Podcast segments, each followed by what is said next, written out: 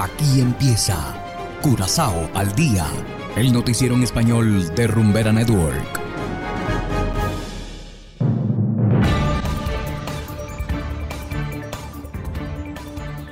Muy buenas tardes, estimados oyentes de Rumbera Network 107.9 FM.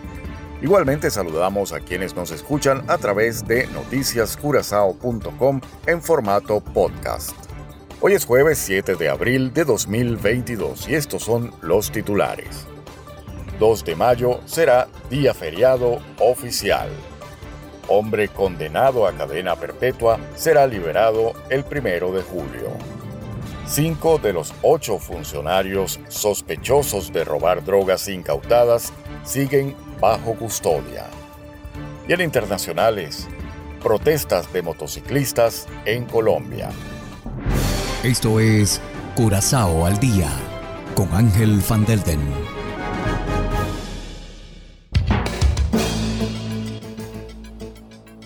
Empezamos con las noticias de interés local. Este año, el 2 de mayo, será día feriado público. Así lo anunció el gobierno de Curazao. Debido a que el Día del Trabajador cae un domingo este año, los empleados tendrán libre el día siguiente. Quienes aún así tengan que trabajar el 2 de mayo tendrán derecho a una compensación adicional.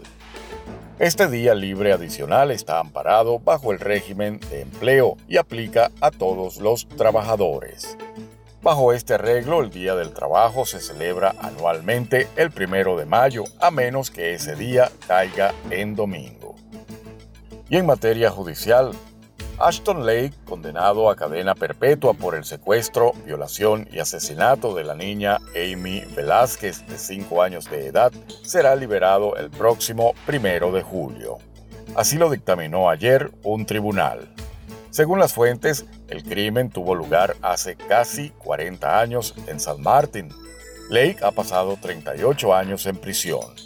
Según los psicólogos, las posibilidades de que cometa otro crimen son muy remotas, por lo cual podrá ser deportado a Anguila el 1 de julio de 2022. El 1 de junio de 2015 se llevó a cabo una reforma al Código Penal. Desde entonces, las personas condenadas a cadena perpetua pueden ser liberadas después de haber cumplido 25 años de castigo. Esta liberación está sujeta a condiciones. En 2018, con tres años de retraso, el tribunal inició el procedimiento de revisión de este caso.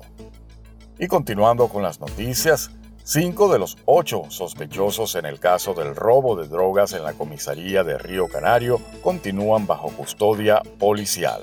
En todo caso, habrá que esperar hasta el 8 de junio, cuando tendrá lugar la próxima audiencia. Así lo decidió el Tribunal General durante la primera sesión realizada ayer. Dos sospechosos, entre ellos un ex policía, están acusados de haber participado en el robo. Los otros sospechosos están acusados, entre otras cosas, de estar involucrados en el tráfico de estupefacientes sustraídos durante el robo. Y hacemos ahora una breve pausa y enseguida regresamos con más de Curazao al día. Rumbera Network. Seguimos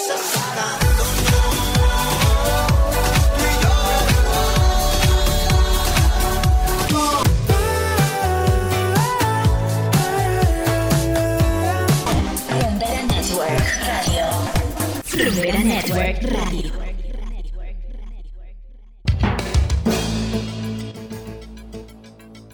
Continuamos ahora en el ámbito internacional. Mientras los motociclistas continúan sus manifestaciones y bloqueos en la ciudad de Bogotá, la alcaldía reiteró que mantiene la decisión de implementar restricciones para estos vehículos.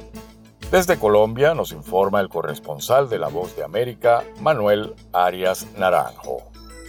Por tercer día consecutivo, Bogotá vivió movilizaciones y bloqueos por parte de miles de motociclistas, quienes protestan por un decreto anunciado por la alcaldesa de la ciudad, Claudia López, tendiente a disminuir los altos índices de inseguridad que atraviesa la ciudad con delitos como atracos, fleteos y raponazos, que en muchas ocasiones se realizan desde motocicletas. La medida restringe el parrillero o copiloto en las motos durante la noche y los fines de semana, además de obligar a que los conductores y copilotos de las motos motocicletas usen casco y chalecos contramarcados con las placas de estos automotores. Estamos apelando a la solidaridad más que a la autoridad. Estamos apelando a la acción y el cuidado colectivo más que a la fuerza. Así es que hemos salido adelante en Bogotá siempre, cuando enfrentamos la criminalidad, cuando enfrentamos el narcoterrorismo y también ahora que estamos enfrentando una amenaza criminal y terrorista. Sin embargo, los motociclistas se oponen a la medida al considerar que no contribuye a combatir la inseguridad y sí perjudica a miles de personas que utilizan la motocicleta como medio de trabajo y transporte. Así aseguró Jonathan Amaya, presidente de un club de motociclistas, a la emisora Radio Caracol. Es una medida que no ha sido estudiada a fondo, es una medida que se está tomando a la ligera en busca de mostrar resultados a la ciudadanía frente al aumento de la inseguridad. Ya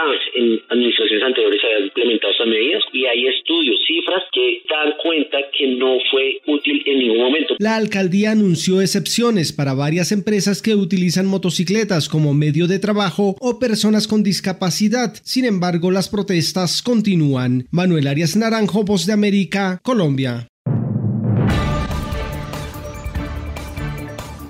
Y de esta manera llegamos al final de Curazao al día. No olviden que están invitados para descargar la aplicación Noticias Curazao disponible totalmente gratis desde Google Play Store. Trabajamos para ustedes Saberio Ortega en el control técnico y ante los micrófonos Ángel Van Delden. Tengan todos una feliz tarde y será hasta la próxima.